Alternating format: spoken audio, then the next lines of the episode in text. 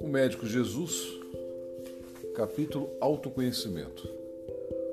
Qual o meio prático mais eficaz que tem o homem de se melhorar nessa vida e de resistir à atração do mal? Um sábio da antiguidade disse: Conhece-te a ti mesmo. Faça silêncio interior, aproveite a enfermidade para observar o que seu inconsciente está expressando no corpo físico. Os sábios da antiguidade já diziam que não existem doenças, e sim doentes.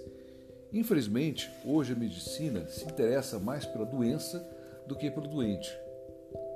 A miúde, órgãos são mais importantes do que a alma.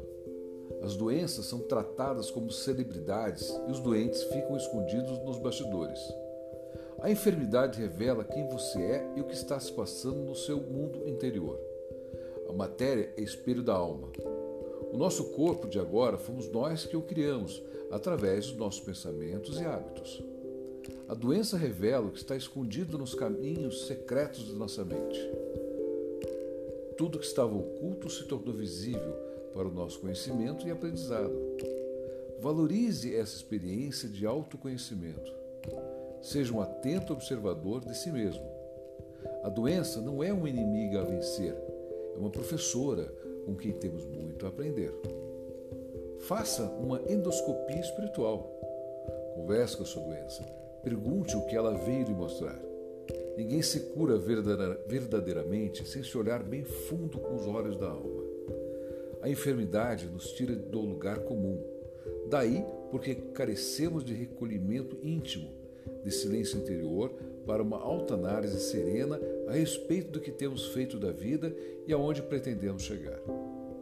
Ao encontrar Jesus na estrada de Damasco, Saulo de Tarso, o perseguidor dos cristãos, envolvido pela luz resplendedora do Mestre, caiu em terra e perdera a visão durante três dias.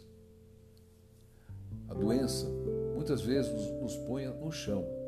Um choque sem o qual não despertaríamos os próprios pesadelos. A cegueira que tomou conta de Saulo era um convite para que ele olhasse agora para dentro de si e adquirisse maturidade psíquica a fim de mudar o rumo de sua vida. E como mudou. Aproveitemos esse encontro com Jesus através da doença. Nossa estrada de Damasco também perguntemos como Saulo: Senhor, que queres que eu faça? Ninguém se cura verdadeiramente sem se olhar bem fundo com os olhos da alma.